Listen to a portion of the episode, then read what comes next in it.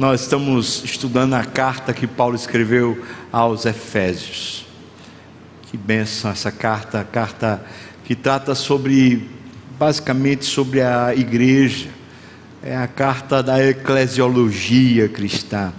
É, faz o, a gente entender os fundamentos da igreja. É, se você lembra o primeiro capítulo, nós vimos Paulo dizendo que nós somos cheios de bênçãos. Nós, povo de Deus, somos o povo mais rico da terra. Tem tanta bênção, tanta coisa que Deus nos deu. Depois, Paulo faz uma oração. E a oração é para que os olhos sejam abertos, porque nós somos o povo mais poderoso da terra. O poder que opera em nós é o poder que levantou Cristo da tumba.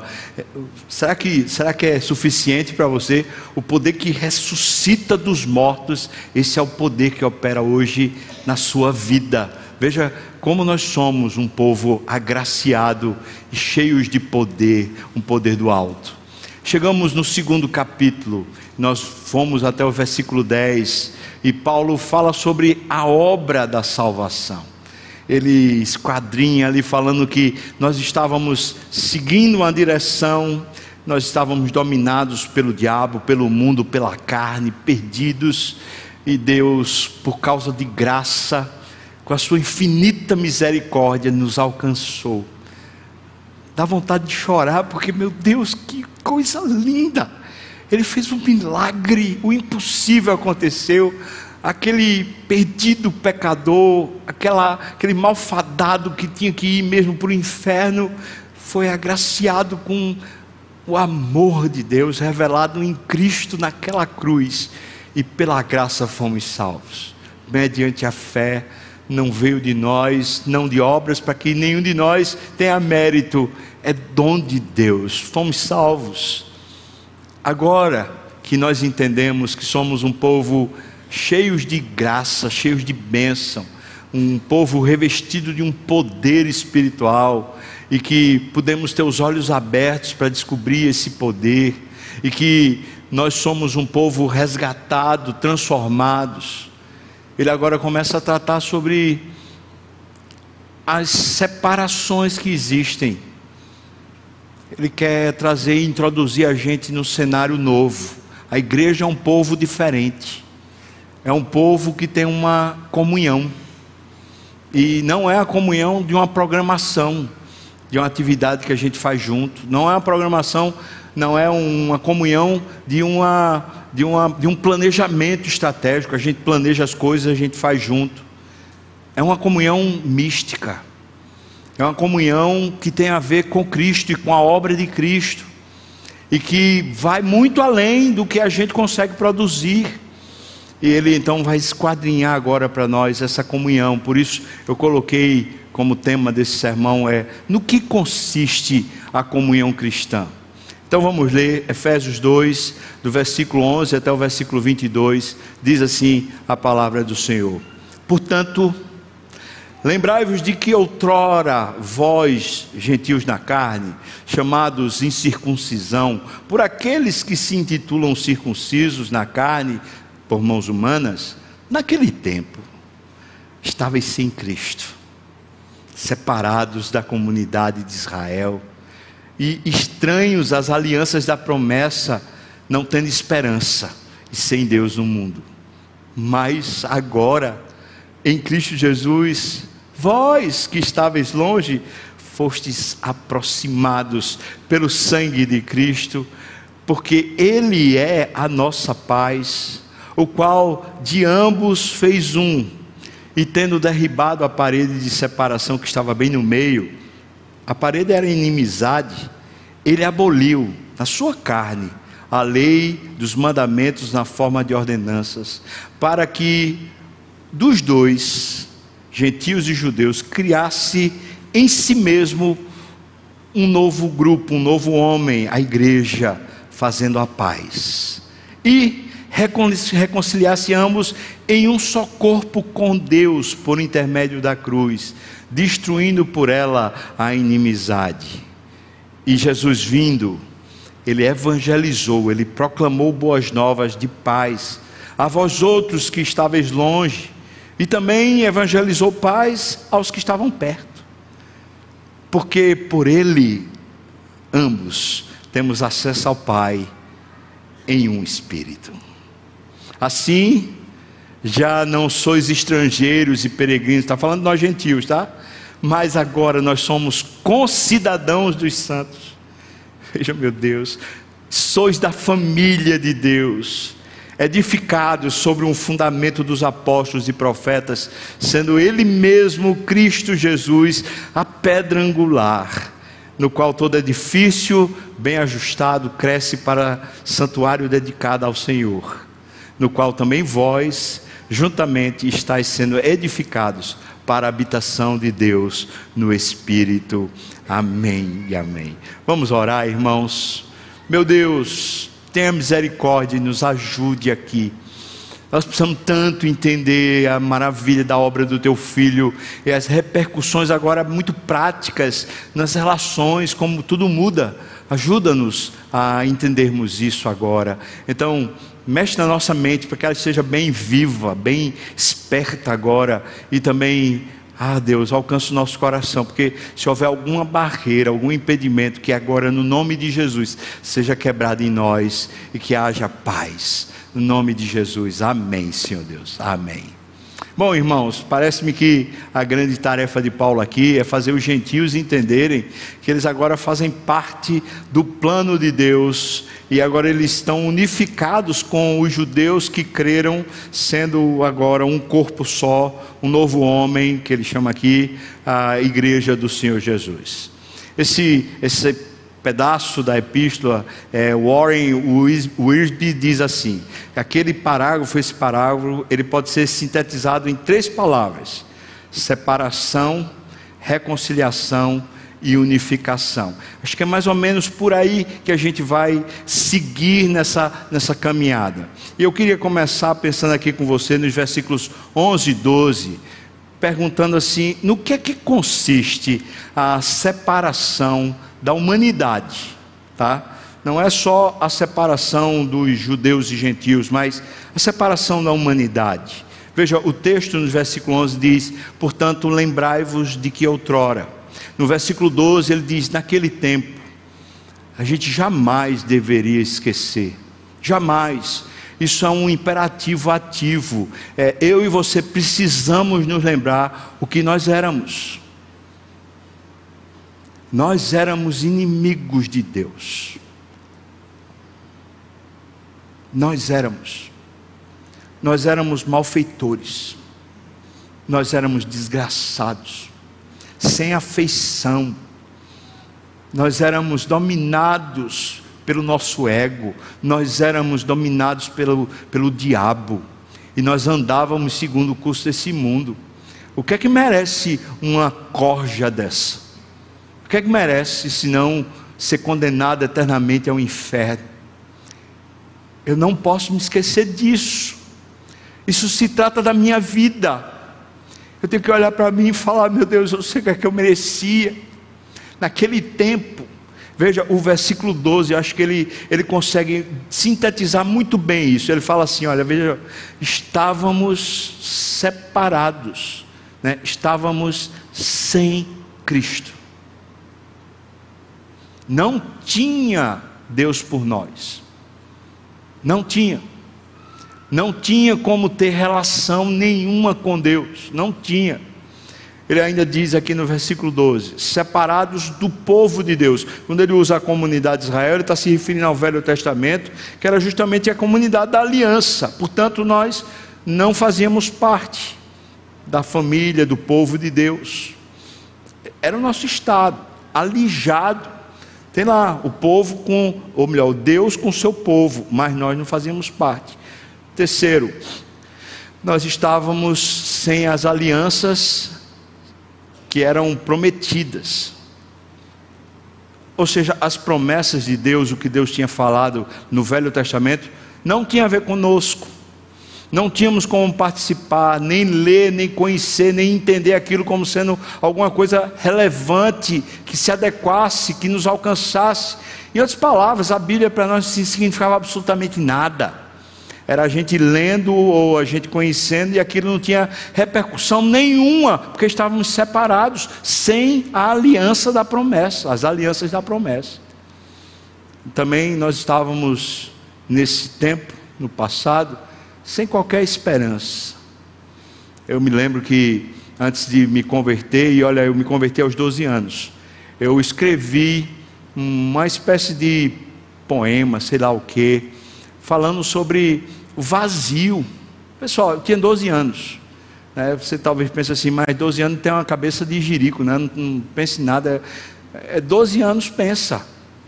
Eu fiz lá um, uma, uma espécie de, de poesia, sei lá, falando do vazio, vazio existencial, vazio da alma, um buraco, um negócio, não tinha sentido para viver. E olha que eu não tinha nada a ver com droga ou com qualquer coisa. Eu era atleta, jogava, era de bem com a família. Ou seja, eu não tinha uma crise de fora. Eu só tinha uma crise de dentro. Era meu. Para que eu vivo? Para que eu existo? Para que esse negócio? Um vazio, sem esperança. Um comentarista falando sobre o mundo antigo, esse mundo antes de Cristo, esse mundo sem ser o mundo das alianças que Deus tinha feito com os judeus, diz que era um mundo assim, esse mundo pagão, era um mundo que ele só ficava esperando a hora da morte, porque para que viver? Qual o sentido da vida? E se você prestar atenção, a filosofia grega toda está sobre essa grande questão existencial: para que viver? Estávamos sem esperança. Qual a perspectiva? E ainda no quinto ponto, estávamos sem Deus aqui no mundo. Deus era uma realidade para nós, quando realidade era realidade para nós distante, etérea, sem sentido. Tá, tudo bem, até acredito que Deus exista, mas para que Deus? E aqui eu falo para vocês assim, irmãos, eu fui criado numa casa onde meu pai foi criado no catolicismo, minha mãe foi criada no espiritismo. Então eu venho dessa mistura.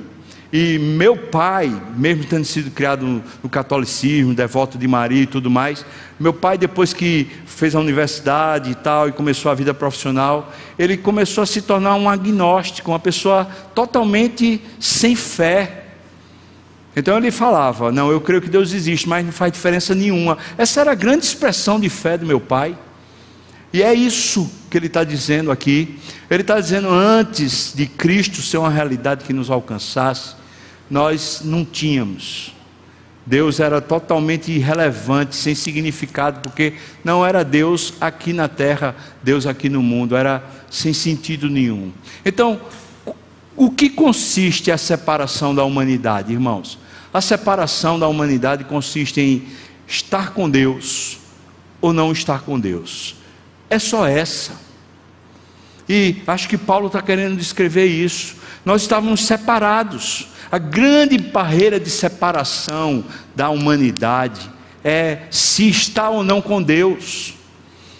É aqui que a gente pode ter comunhão ou não ter comunhão. Está me ouvindo, irmão? Essa é a grande separação da humanidade. É de Deus, anda com Deus, conhece a Deus. Se eu sou de Deus, ando com Deus, conheço a Deus, eu tenho um ponto de unidade com Ele, comunhão, Deus. Meu ponto de unidade com alguém é comunhão, é Deus. Não tem Deus, está sem Deus no mundo, está sem esperança, está vivendo perdido. Então qual é a comunhão? Qual é o meu ponto de ligação existencial com Ele?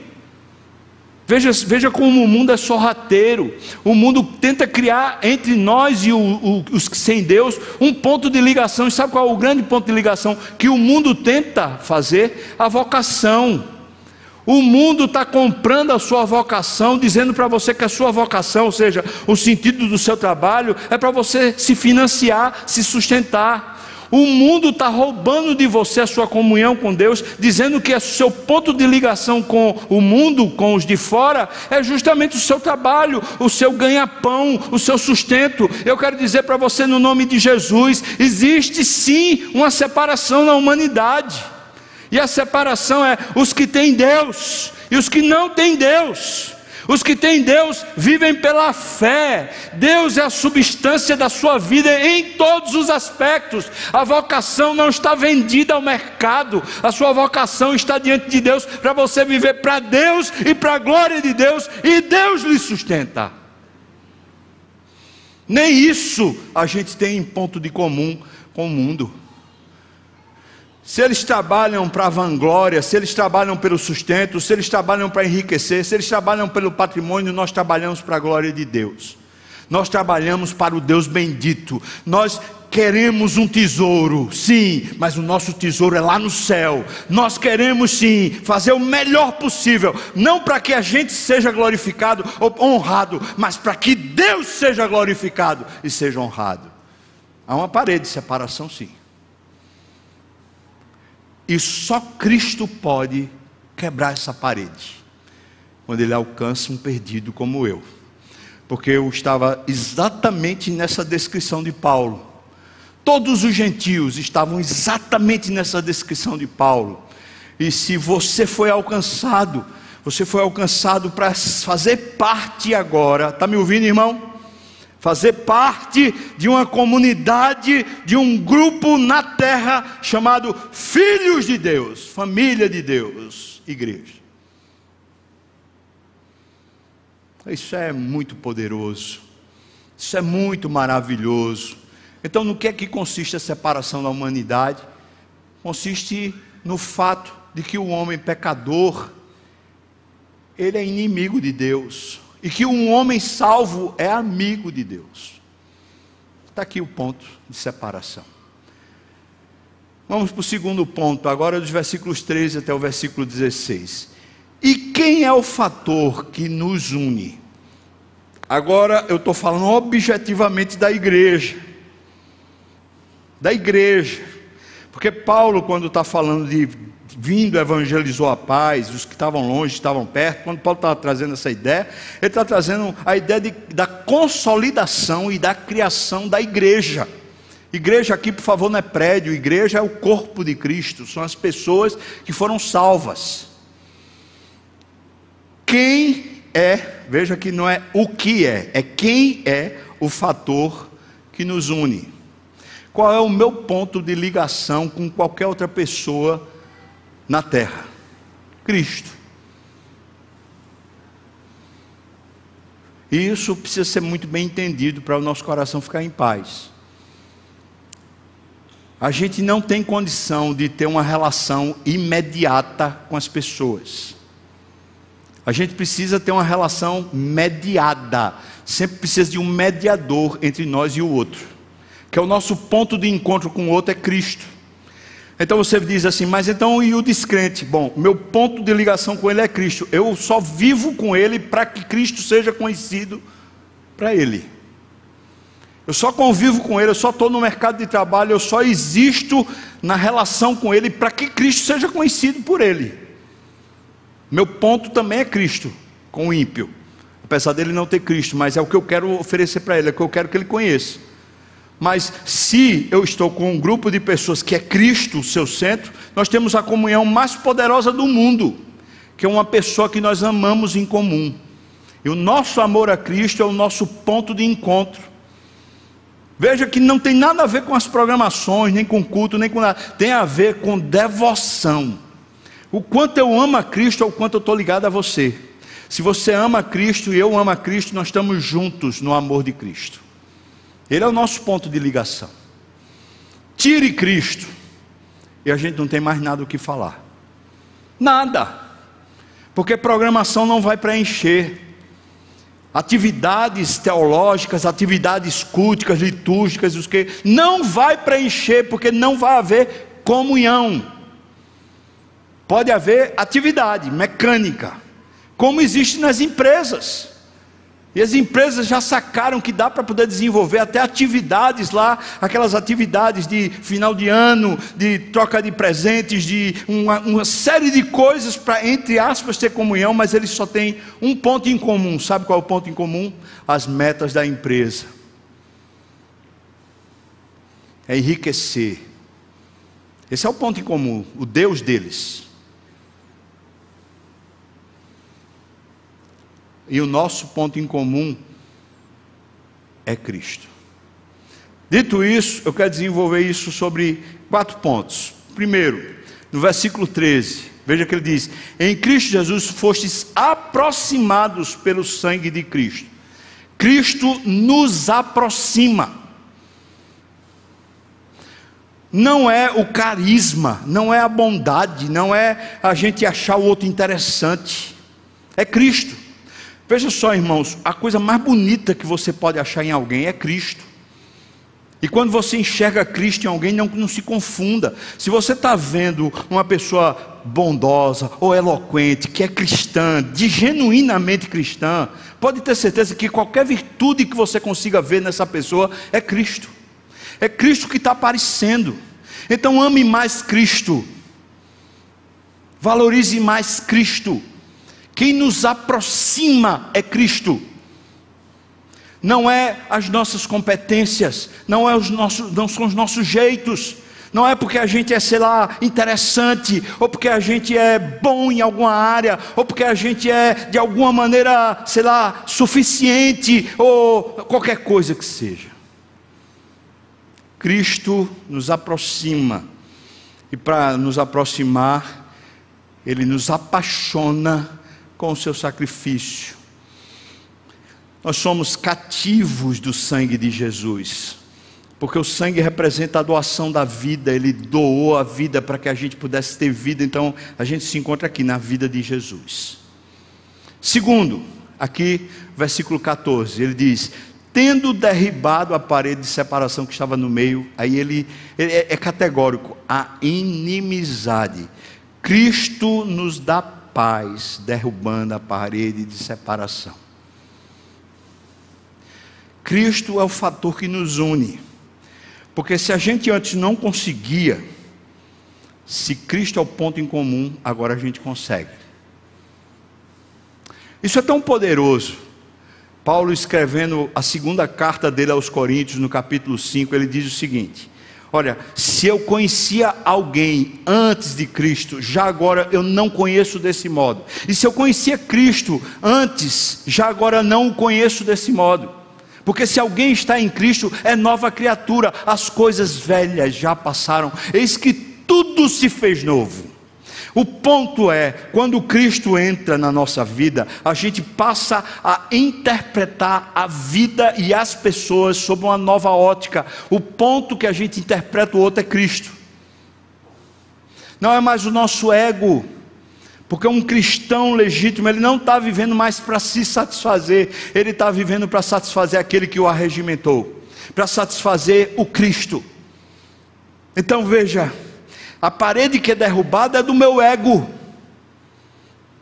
Essa inimizade era porque eu, eu usava você para me satisfazer para você me elogiar, para você me achar interessante, mas já que agora Cristo tomou a minha vida e agora a vida que eu vivo é dele, agora está tudo derrubado. Nosso ponto em comum não são as nossas coisas em comum, mas é Cristo. A parede foi derrubada, a inimizade. 3, versículo 15, diz assim: Para que dos dois, ele está falando dos gentios, os sem Deus, e os judeus, de Deus, da aliança. Esses dois, ele criasse, Cristo criasse em si mesmo. Veja que coisa linda isso, irmão. Porque ele não está falando de criar um negócio fora ele está falando que é ele mesmo a própria construção, criasse em si mesmo um novo homem fazendo a paz. Já falei para vocês que esse novo homem é a comunidade chamada igreja. Por isso, nós podemos dizer, o fator que nos une é Cristo, quando ele cria em si mesmo a igreja, a nova comunidade. Eu preciso entender isso, porque isso aqui gera uma, uma coisa muito preciosa. Se nós aqui, como igreja das graças, nós estamos nos alimentando da paixão por Cristo, nós cada vez estamos mais interessados em que Ele seja honrado e que Ele receba mais glória e que Ele receba o fruto do seu sacrifício. Então, todo o nosso empenho não tem a ver com os outros verem, ou os outros aplaudirem, ou os outros acharem interessante, mas tem a ver sim com Ele. Ele receber a recompensa do seu sacrifício, ele ser homenageado. Veja, o que ele está dizendo aqui é que a igreja é uma construção do esforço de Cristo, da obra de Cristo, que cria a partir do seu corpo uma nova dimensão, uma nova história, uma nova comunidade. Está tudo centrado na pessoa dele. Isaías 53 diz que o fruto do seu penoso trabalho, o salário do seu penoso trabalho, somos nós, os que foram conquistados pela obra de Cristo. E portanto, depois Paulo vai desenvolver a ideia de que somos como um corpo, cheio de órgãos, cheio de, de setores, e cada um com um dom, com uma condição e com um jeito que é usado por Cristo para edificar todos. E tem um que é pé, e tem outro que é cabelo, e tem outro que é olho, e tem outro que é mão, e não faz diferença porque Deus usa tudo. Imagina se o pé é todo cabeludo, fica estranho, fica? O cabelo tem que estar na cabeça. E assim vai. O fato é que Cristo, Ele une a gente quando cria o corpo dele, de formas múltiplas e diversas, mas Ele cria o corpo dele. E quarto, versículo 16: Cristo na cruz ele retira a inimizade entre Deus e o ser humano. Veja como ele diz assim: reconciliar-se ambos em um só corpo com Deus. E é interessante porque ele fala que reconcilia o povo da aliança do Velho Testamento e reconcilia os gentios que estavam sem aliança, eles são todos reconciliados em Cristo. Porque a reconciliação genuína e única que vale é a reconciliação, reconciliação com Deus. Não é reconciliação com outro irmão. Porque se morremos, se de fato morremos, então não interessa mais. Mas a reconciliação com Deus nos torna um. Aí existe comunhão. Porque o nosso grande ponto de comunhão é o próprio Senhor Jesus. Então você entendeu qual é o fator que une a gente? não são programações, não são investimentos, não são é, planejamentos. Igreja não é lugar para a gente estar unido por essas coisas. Igreja é o lugar da paixão é o lugar de gente obcecada, de gente que está doida para se entregar mais a Deus, doida que Ele receba, Ele, o Senhor, receba o genuíno é, salário do seu sacrifício. E é interessante porque os irmãos moravianos, eles colocaram esse slogan. Então, qualquer obra que eles faziam, qualquer uma, qualquer uma, se um sapateiro estava consertando o sapato, se alguém estava é, pescando para abastecer uma comunidade, qualquer ofício que fosse, qualquer trabalho que fosse, eles tinham um slogan, eles diziam assim: é para que o cordeiro receba o seu salário, a recompensa do seu sacrifício.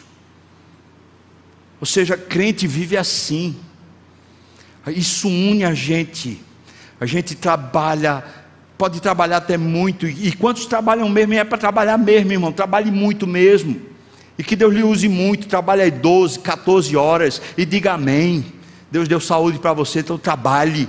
Se esgace, se dedique para o cordeiro receber a recompensa pelo seu sacrifício. Amém, irmão? Com esse amém ele recebeu mesmo, não foi? O que é que você acha? Amém, irmãos? Amém, amém, para que ele receba. E aí, vamos para o terceiro ponto. Como é possível ter comunhão?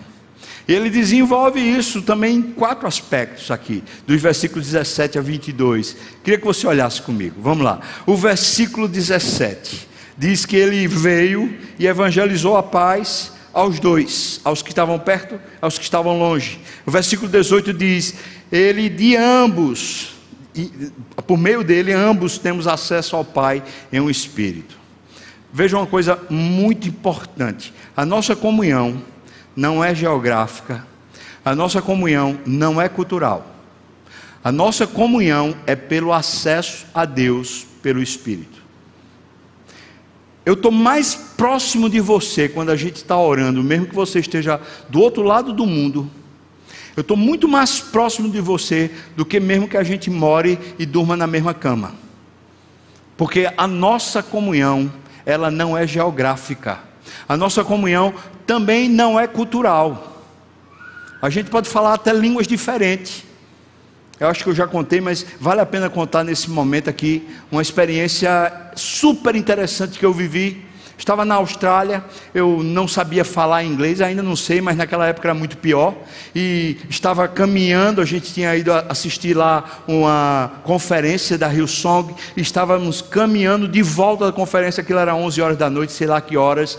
E uma das pessoas que estudava lá na Hillsong, estava lá, ele é irlandês e vinha e ele perguntou para a pessoa que estava junto com a gente, que estava fazendo tradução, perguntou assim: Você pode pedir para ele, a meu respeito, falar sobre a graça? Porque eu não consigo entender a graça. E a pessoa que estava traduzindo falou assim: Ele pediu para você falar pela, sobre a graça, porque ele não consegue entender a graça. Eu falei: Falo.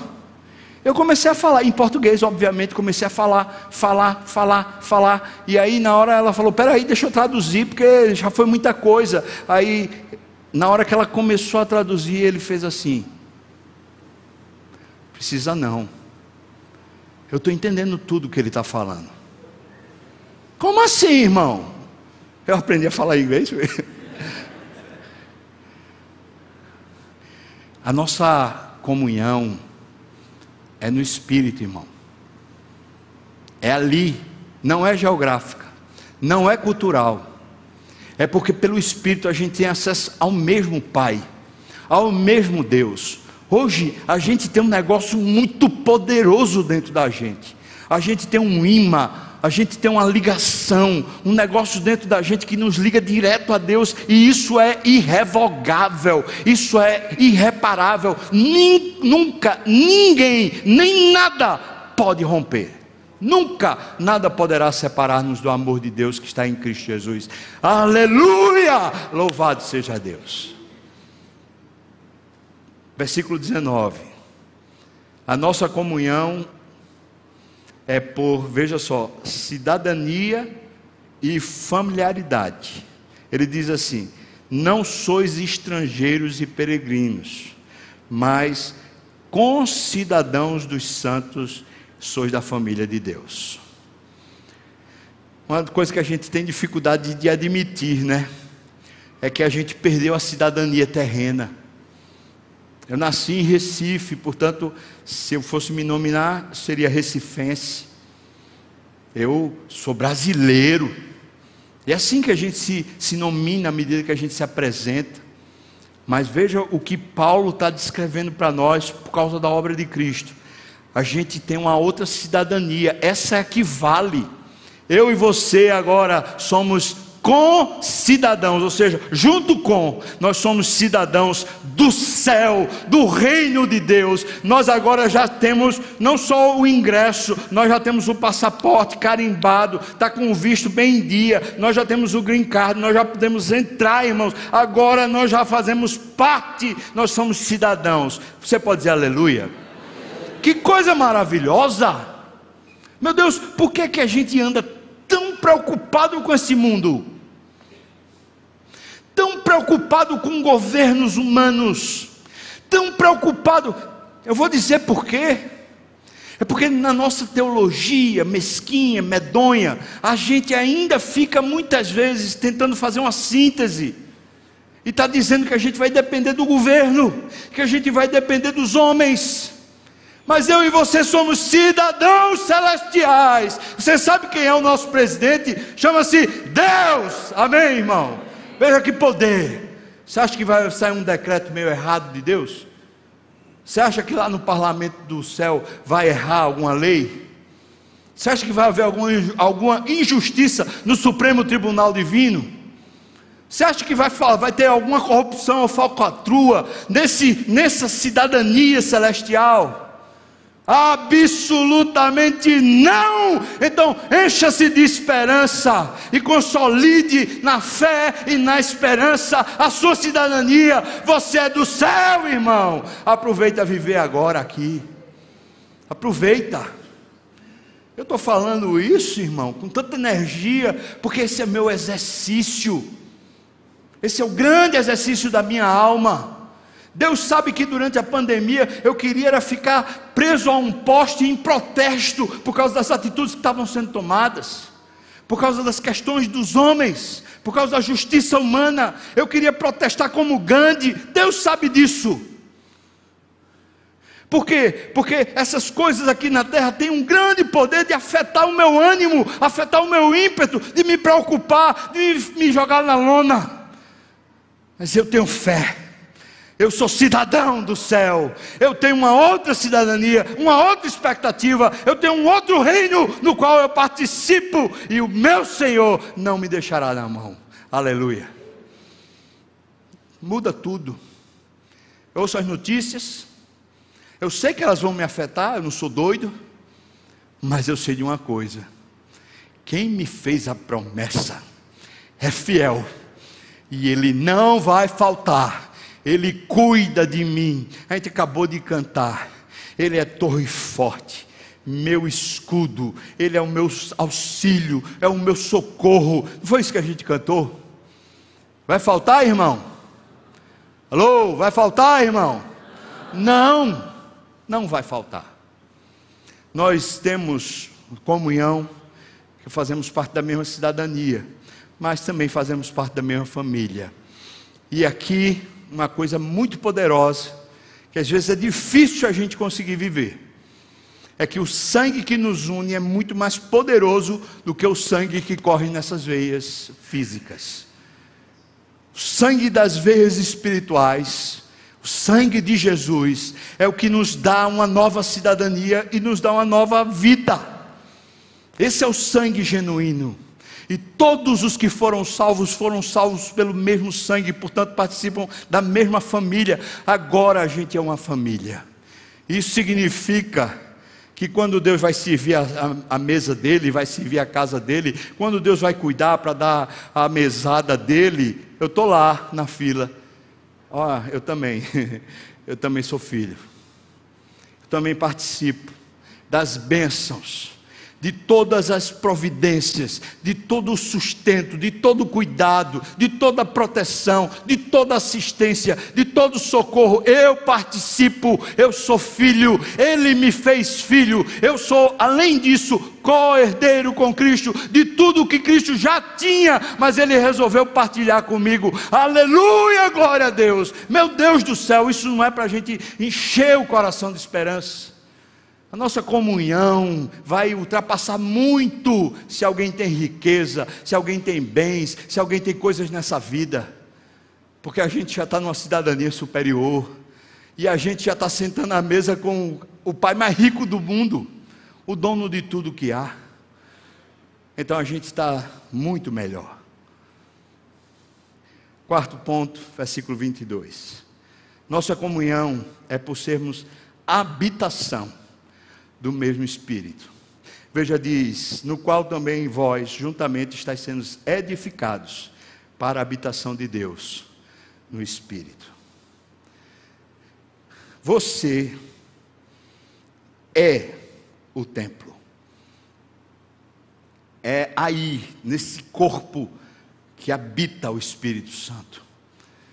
Deus não está mais preso em nenhuma estrutura feita por mãos humanas. Ele agora escolheu residir numa, numa, habitação que ele mesmo fez. E ele fez duas vezes. Ele fez lá em Adão a estrutura de carne e depois ele fez uma nova criação, quando ele criou a gente do Espírito, e portanto ele fez duas vezes, e agora ele está juntando esse corpo, as várias peças em vários lugares do mundo todo, que tem uma unidade, uma comunhão chamada Jesus Cristo, ele está unificando isso e construindo para a edificação essa habitação. O que significa isso, senão que Deus, o que Ele queria fazer lá no Velho Testamento, quando Ele tira o povo do, do cativeiro do Egito e diz para o Faraó: Eu quero que o meu povo saiba, pra, saia daqui para que me sirva, para que me preste culto. Esse é o motivo alegado. O povo sai, quando o povo sai, Deus diz para Moisés: agora constrói um tabernáculo, constrói uma tenda, para que eu habite no meio deles. Eu quero estar com o meu povo, eu quero estar com eles. Ah, aquilo era insuficiente, aquilo não chegava até o ponto que tinha que chegar. Não seria um prédio, não seria um móvel, não seria uma coisa feita por mãos humanas. Tinha que ser um negócio melhor, mais santo, mais poderoso. Tinha que ser feito pela obra de Cristo. Tinha que ser uma coisa espiritual. Então Cristo morre e ele ressuscita. E quando ele ressuscita, ele faz um novo cidadão. Ele faz seu corpo agora, seu próprio templo do Espírito Santo para Deus habitar com você. Aleluia! Glória a Deus. Meu Deus, que coisa maravilhosa. Como é possível ter comunhão? O Espírito que está em você é o mesmo que está em mim. Isso define tudo.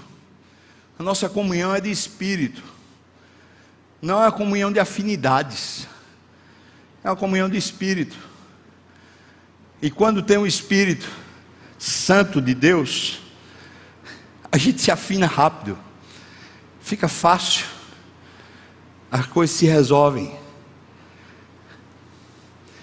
muda tudo. Você percebeu o que é comunhão então dentro de igreja? Veja que o sentido é muito maior do que esse sentido medíocre que o mundo usa. O mundo usa afinidades, o mundo usa projetos, o mundo usa criação, criação próximo, criação junto. O mundo usa pontos que são insuficientes. Deus cria no seu filho o nosso ponto em comum. Eu quero concluir fazendo duas, duas aplicações. Primeira aplicação é uma confrontação. Você está participando dessa comunhão. E eu quero lhe perguntar se você não está, daí a confrontação. Por que não? O que é que na sua vida destitui você da obra que Cristo fez? O que é que impede você? O que é que impossibilita você se foi Cristo que fez? Se você não está participando da comunhão, você não está integrado, então, eu quero hoje lhe estimular nessa confrontação. Irmão, para com isso no nome de Jesus. Você não tem motivos suficientes. Nada do que você alegar será suficiente, porque o que Cristo é é superior a tudo que você alegar. Tudo. E a nossa comunhão é Cristo. Então, por favor, pare com isso. Pare qualquer motivo que seja. Segunda aplicação não é nem tanto uma confrontação, mas é sim um estímulo. Irmãos, se a nossa unidade tem a ver com Cristo e tem a ver com o Espírito, então a gente poderia dizer que o que mais nos une é a devoção. Meu Deus, vamos amar mais o Senhor, vamos buscar mais o Senhor, vamos orar mais juntos Vamos colocar mais no nosso coração um apetite genuíno pela presença. Essa coisa transforma a gente. A gente vai deixando aqueles encargos e embaraços do mundo e a gente vai se legitimando naquilo que Cristo fez. A gente vai vivendo a experiência comum do que nos foi dado verdadeiramente. Então eu estou lhe estimulando. Busque Quanto mais você buscar o Senhor, mesmo que seja até de forma pessoal, até que seja sozinho, quanto mais você buscar o Senhor, mais ligado você estará nessa comunhão, mais próximo você estará uns com os outros, porque você, à medida que busca, você chega no ponto que nos une, o ponto que gera comunhão entre nós. Isso vale então também para o oposto. Se a gente tem abandonado e negligenciado a nossa devoção, a nossa paixão pelo Senhor, a gente começa a arranjar uma série de artifícios, justificativas, explicações para nos deslocarmos para longe, para abandonarmos a comunhão, para não estarmos afeitos à comunhão.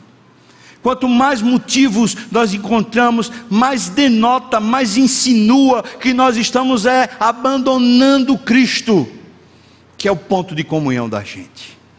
Então não tem a ver com a igreja, não tem a ver com as pessoas, não tem a ver o quanto a igreja é isso, aquilo, mas tem a ver sim, se numa igreja, o grupo de pessoas ah, busca o Senhor e quer o Senhor, essa igreja vai estar unida.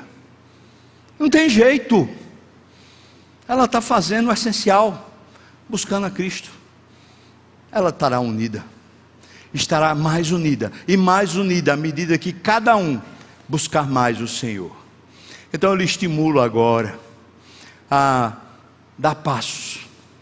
Vamos buscar o Senhor. Vamos efetivamente colocar o nosso coração nessa direção. Senhor, eu te quero mais do que o ouro eu te quero mais do que a minha vida profissional. Eu te quero mais do que qualquer coisa na minha casa, qualquer coisa na minha família. Eu te quero mais do que os meus filhos. Eu te quero mais do que o meu marido, do que a minha esposa. Eu te quero mais do que o ouro, o tesouro, qualquer coisa. Eu te quero mais do que a própria vida, Senhor. Amém, irmão? Amém. Vamos orar? Você topa orar? Se topa orar, fique de pé, vamos orar, pedindo a Deus isso, que o Senhor tenha misericórdia de nós e nos chame, né, nos traga ainda um amor maior pelo Senhor. Vamos orar. Meu Deus, obrigado pela tua palavra, viva, poderosa, eficaz. Quando a gente encontra nela agora um entendimento a respeito do que o Senhor fez, gerando agora uma nova dimensão de relações. Meu Deus, eu quero te pedir, me ajude. Ajuda meus irmãos, para que a gente tenha não a comunhão pela comunhão, mas a gente tenha Cristo.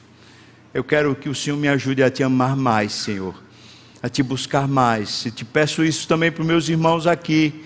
Nos ajude a te buscar mais, te querer mais, a vivermos mais íntimos do Senhor, Pai. E assim certamente o Senhor cuidará de todo tudo o resto, Pai como o Senhor tem feito. Eu te peço, Senhor, abençoa ah, talvez alguém que está longe, alguém que está disperso. Eu peço a tua bênção, meu Deus. Abre os olhos para essa pessoa se apaixonar de novo. Abre os olhos para ela entender a dimensão do que o Senhor fez. E traga de volta ela para ti mesmo, Senhor Deus. Para essa intimidade contigo, para esse centro de vida em ti, Pai. Eu te peço, Senhor Deus, que nos una aqui como igreja. Dá-nos unidade de espírito. Isso, Pai, é maravilhoso. Eu te peço essas coisas no nome de Jesus. E que a graça do nosso Senhor e Salvador Jesus Cristo, o amor de Deus, o nosso querido e amado Pai, a comunhão, o consolo, a bênção, o poder, o avivamento do Espírito venha sobre nós, povo do Senhor, não só aqui e agora, mas até quando Ele voltar e nos tomar para si. Aleluia. Amém. Glória a Deus.